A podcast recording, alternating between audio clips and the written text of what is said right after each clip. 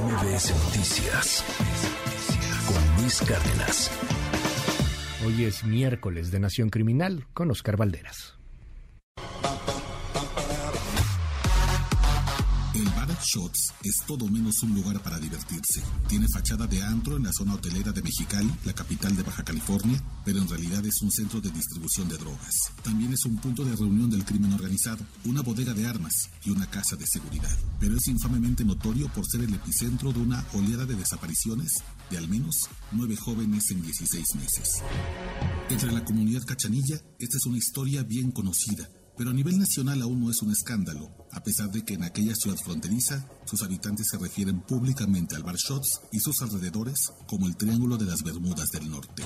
Ese apodo lo acuñó un hombre desesperado, el señor Gonzalo Moreno, padre del joven Kevin Moreno, el primero de la oleada de desapariciones inusuales, incluso para un país como México, donde la gente se esfuma como si en lugar de huesos estuviera hecho de barro. El 25 de marzo de 2022, Kevin Moreno cumplía su segundo día en el bar Shots como guardia de seguridad. Tenía 21 años y ahorraba para comprar su primer auto. Había elegido ese antro por su lejanía respecto a la vida nocturna del centro histórico de Mexicali, donde los giros negros reciben polleros, dealers y pandilleros recién deportados. La zona de bares junto a la frontera es densa y peligrosa, por lo que los jóvenes de clase media que no desean meterse en problemas suelen ir a la antes tranquila calle de antros de la zona hotelera. El Shots era uno de los más populares por su cover de 100 pesos y su espacio hasta para 300 personas que bailaban en la madrugada. Pero Kevin Moreno no volvió del trabajo. Entró al bar Shots y nadie lo vio salir. Su papá y su mamá Soraya Villarreal lo han buscado afanosamente, tratando de descifrar qué sucedió adentro del antro que lo había contratado. Hasta ahora, ninguna respuesta ha sido satisfactoria. El joven integrante de la comunidad indígena Cucapá sigue desaparecido. Las indagatorias de sus familiares encontraron más y más casos. En los meses siguientes se enteraron de otras personas que desaparecieron y sus casos se archivaron en los cajones oscuros de la policía municipal. Todos tenían un común denominador, pisar el bar Shots, que seguía operando a pesar de las mantas con los rostros de los desaparecidos frente a la entrada. La última tragedia del bar Shots ocurrió el sábado 8 de abril. David Alfonso Melesio, Manuel Bramasco y Mauricio Andrés Fragoso están desaparecidos, y el último lugar donde se les vio con vida fue dentro de ese escabroso antro. La hermana de uno de ellos, Jimena Melesio, apunta a un hombre clave, un guardia de seguridad que habría llevado a los tres al baño. Una puerta secreta, acaso, los condujo a un pasillo misterioso que se tragó a los amigos. El periodista local Rubén Gómez de California Medios contó a MBS Noticias que extraoficialmente no son nueve, sino trece los desaparecidos en el Triángulo de las Bermudas del Norte. Desesperados por la falta de resultados, familiares y vecinos de la comunidad cachanilla han tomado el asunto en sus manos. El sábado pasado irrumpieron en el bar Shots con una vaga esperanza, que si nadie vio salir a sus seres amados del antro, estuvieran retenidos adentro y con vida. El anhelo era un eventual rescate, por más improbable que pareciera. Los hallazgos fueron terribles. En el mismo predio donde está el antro, pero en construcciones en el patio trasero, los familiares hallaron cuartos escondidos. No estaban sus hijos, hermanos o amigos, pero sí había armas largas, droga, dinero en efectivo, ropa sucia y dos altares. Uno a la Santa Muerte y otro a San Judas Tadeo, con ofrendas que llevan el sello del crimen organizado. Aquella tarde, Confundidos entre manifestantes, hombres encapuchados prendieron fuego al bar Shots, quemando la eventual evidencia que los llevaría hasta la ubicación de los desaparecidos. Mientras el fuego consumía el triángulo de las Bermudas del Norte, las familias abrazaban con angustia. Ya nadie baila en esa pista. La música se detuvo. El silencio es roto por el grito de los hombres también desaparecen en las gargantas de las familias que piden ayuda, ahora frente a una escena del crimen reducida a cenizas. Una antropesadilla donde puedes entrar, no salir. en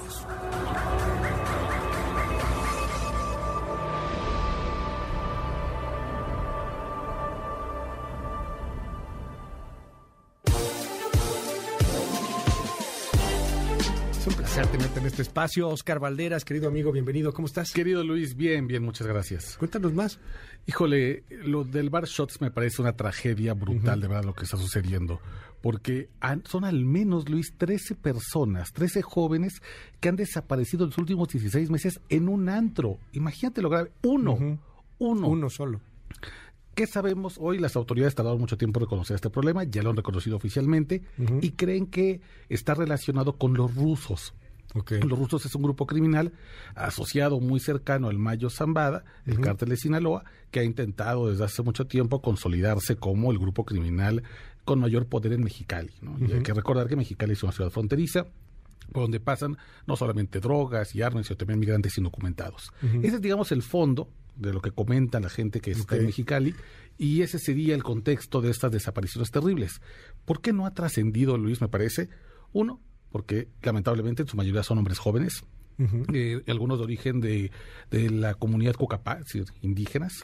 Segundo, porque están muy lejos del centro del país y sabemos que eso siempre es una condición para que una noticia pueda explotar o no dentro de los medios. Y tercero, porque hay un control terrible del crimen organizado sobre medios locales. Es tierra de nadie. Sí, por más que Mexicali sea una capital. narco. Exacto.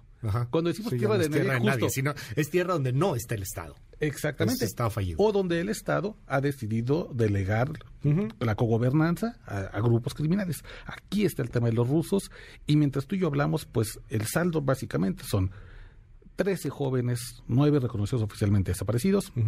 Nadie los está buscando, las familias exigen que por favor se les, se les encuentre, pero alguien el sábado quemó el bar shots y entonces toda la evidencia que podría llevar a estos jóvenes desaparecidos pues está reducida a cenizas y hoy no sabemos más. Y que sabemos que toco madera, ojalá que aparezcan, ojalá que los volvamos a ver con vida, pero sabemos que eso es muy improbable. Ya a estas alturas sí. O sea, desapareces y te, te, matan, ¿no? Este, aparecerá a lo mejor en algún momento y entonces se unen a los grupos de rastreadores para ver si en algún punto encuentran algún resto de, de quien pues había ido a un antro y nos da cuenta de un territorio totalmente gobernado con las reglas del, del crimen organizado. Es, es muy triste porque yo no sé en dónde diablos está el gobierno. Muy, muy en, en la discusión de la Guardia Nacional, querido Oscar, que si pasa a la Sedena o no pasa a la Sedena, pues que pase a donde quieran, o que no pase a donde quieran, pero que se resuelva esto. Claramente la militarización no fue solución, ¿eh? ahí sigue. No, no, y es una receta vieja que además ha probado, querido Luis, que en 17 años no te ha dado eh, ningún resultado. Mexicali tiene base militar, tiene además la, Guardia Nacional, un recurso que tiene ahí policía estatal y municipal, y esto no se ha logrado resolver. Sigue la ola de desapariciones justo en un lugar donde además es muy problemático por la frontera que hace con, con California.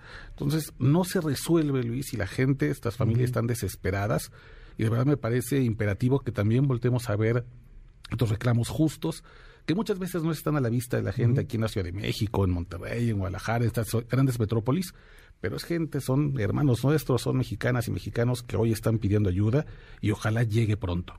Hace un rato le preguntábamos a nuestro auditorio sobre el caso de Peso Pluma, muy, muy ad hoc con la pieza de hoy que tiene que ver con un antro, con la juventud, con música, con música, con lo que están escuchando los jóvenes.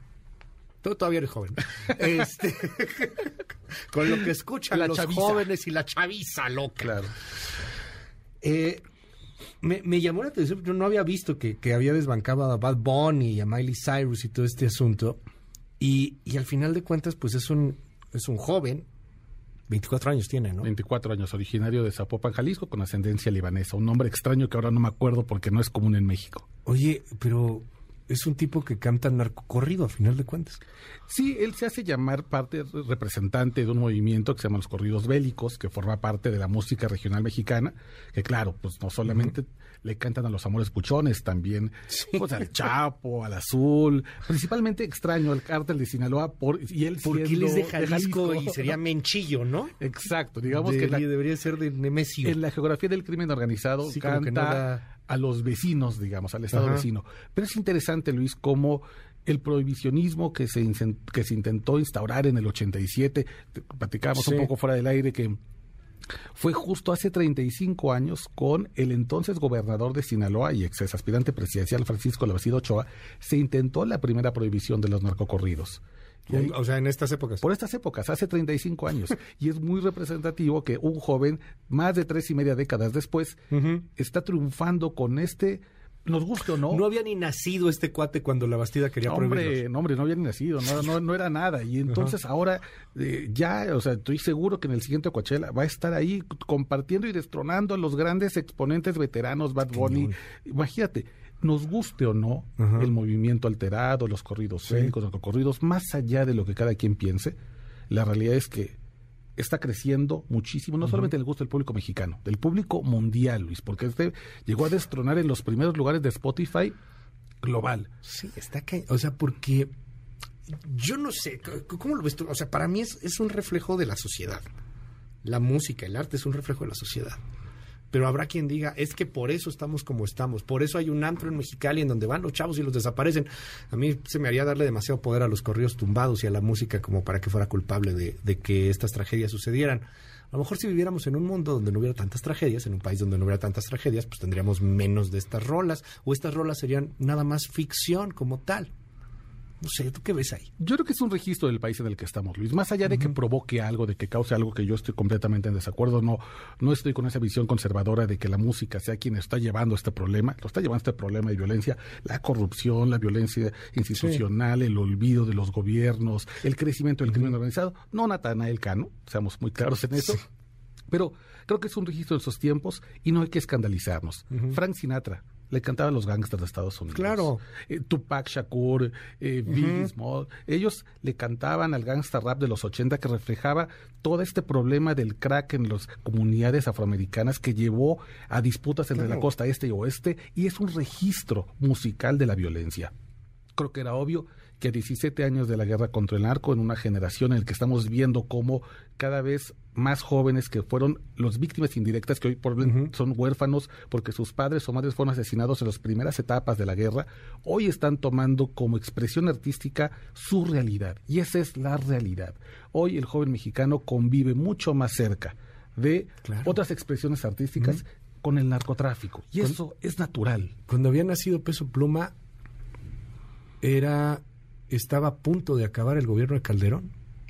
Claro. Prácticamente. ¿De qué va a cantar un joven de 24 años que nació en Zapopan, Jalisco, y que su cotidianidad es la buchonada, sí, la música regional mexicana? Pues, ¿qué, va a cantar? Perdón, pues, el de Fox, corrijo. Sí. pues no va a cantar del boom petrolero en México, de la gran riqueza que se le construyó alrededor, de... Pues, esta es la realidad del México profundo, Luis, nos gusta o no. Eso es lo que está pasando. Es, la generación que crece con la guerra del narco, al final de cuentas, que crece con el poderío del narco. Exacto. Oye, a ver, este otro tema, querido Oscar, acaba de suceder, está, está pasando, de hecho, en este momento en tiempo real. ¿Qué onda con el Chapo detenido allá, Ovidio Guzmán aquí, los gringos que lo quieren, el presidente diciendo que nos espía el Pentágono, y hace un momento eh, pues acaba de hablar sobre el proceso de extradición del Chapito o de Ovidio Guzmán, detenido después de pues lo que fue el culiacanazo, ¿no? Este, todo lo que tuvimos que, vivir. Esto fue lo que dijo el presidente hace unos momentos.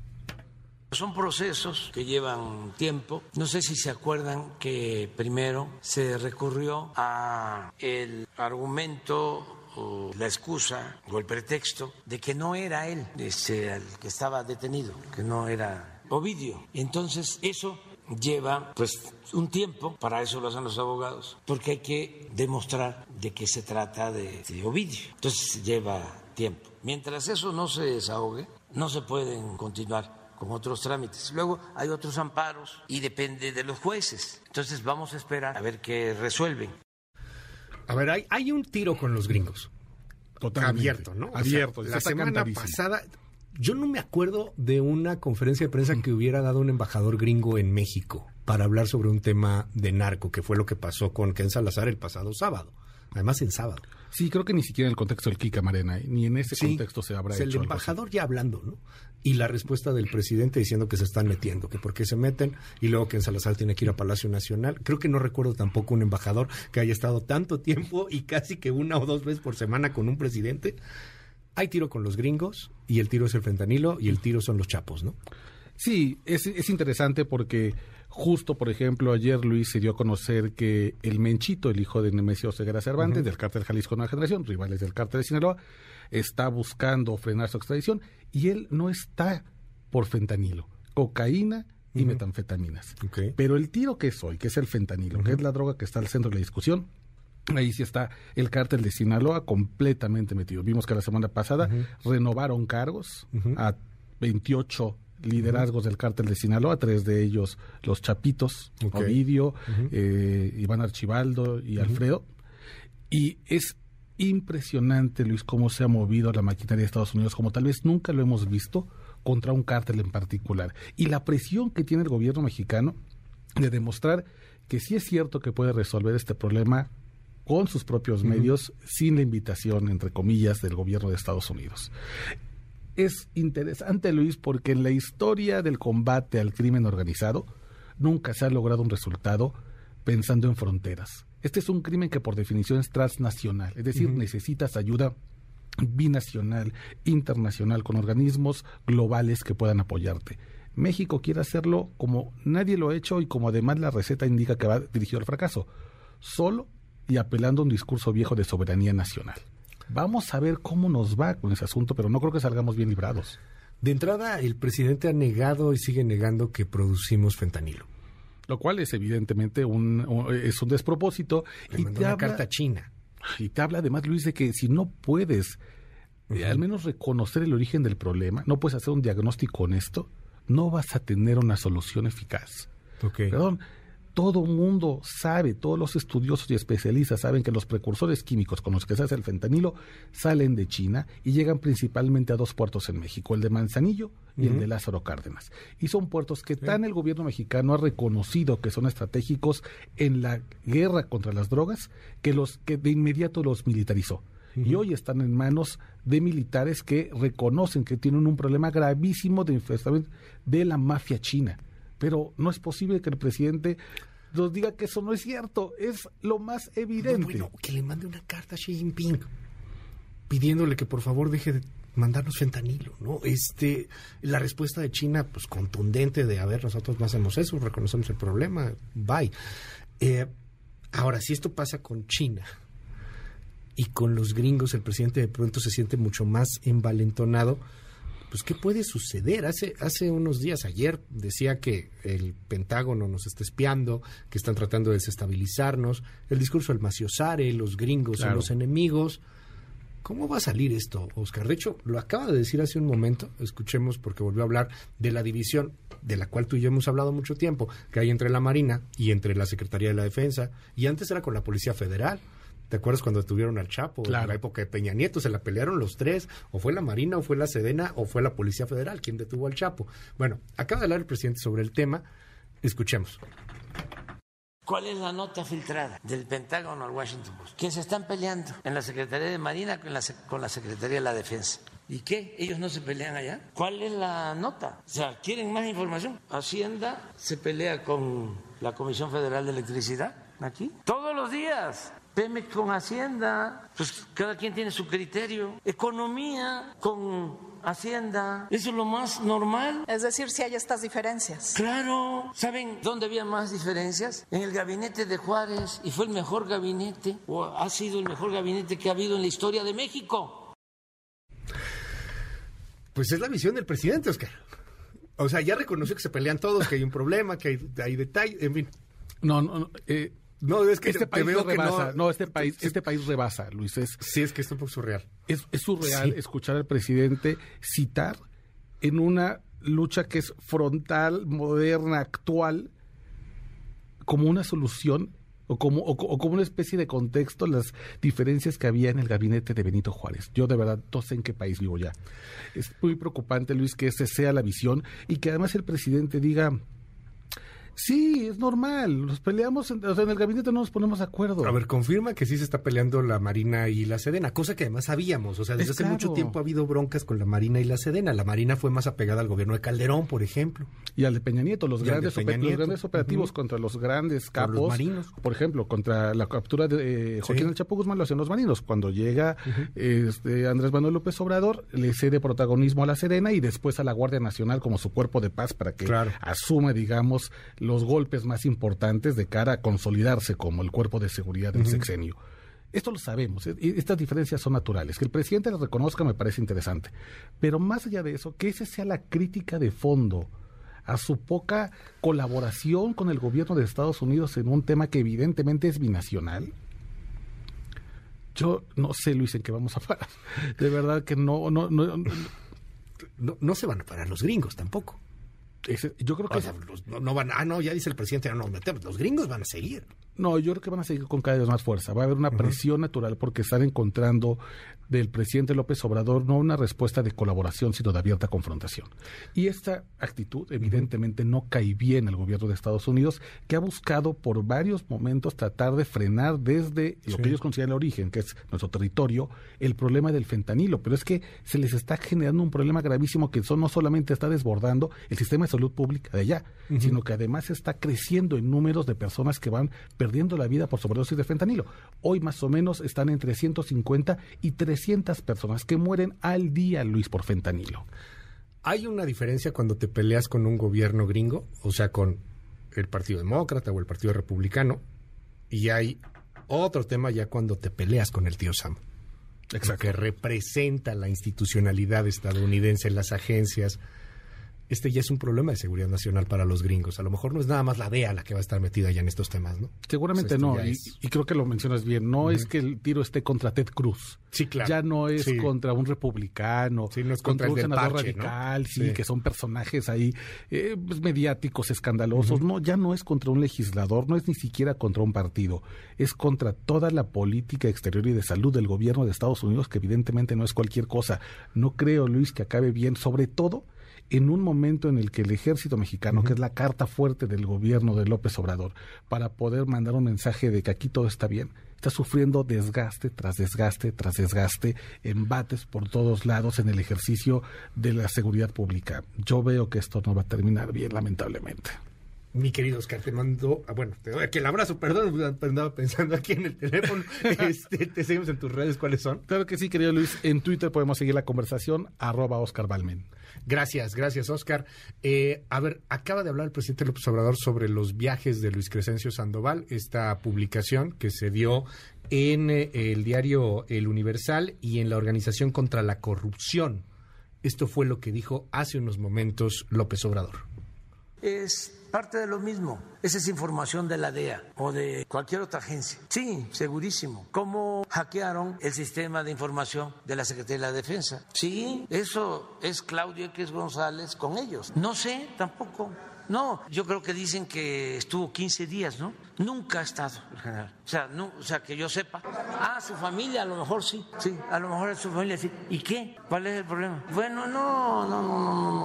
Bueno, y, este, y Loré de Mola. O sea, no, o sea, y este, y lo Junco del periódico Reforma. Sí, y este, y Ili Ortiz. O sea, que me van a decir, ah, es que ese es su dinero. No, no, no, no, no, no. También ese dinero que manejan es dinero público. ¿Que no venden protección? ¿Que no venden publicidad gubernamental? No, pero son otras implicaciones. ¿no? Él es el querer manchar, porque la calumnia cuando no mancha tizna.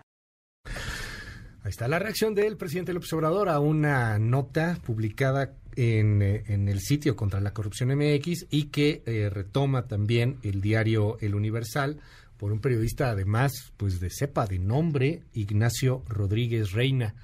Eh, compleja la investigación basada en las filtraciones de Guacamaya Leaks, varios viajes que tuvo el secretario, en algunas ocasiones solamente la familia, pero no con dinero privado, sino con dinero público, utilizando las aeronaves del ejército. En fin, lo dijo el presidente López Obrador. ¿Qué dices, Oscar? Híjole, querido Luis, a mí me parece que hay un... Es, de una hipocresía terrible, porque si es cierto que solamente fue dinero privado y que solamente fue la familia y que pueden hacer con sus ingresos lo que quieran. Yo creo que esa explicación eh, le va a caer muy mal a Santiago Nieto, el ex titular de la UIF que salió del gobierno por una boda supuestamente onerosa.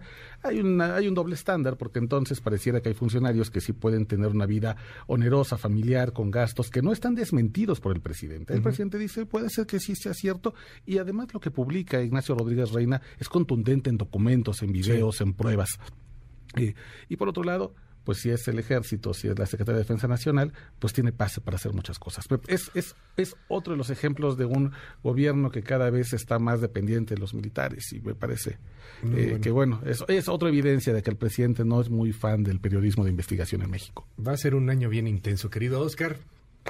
¿Tus redes otra vez? Ahora sí, en Twitter, arroba Oscar Valmena, seguimos la conversación. MBS Noticias con Luis Cárdenas.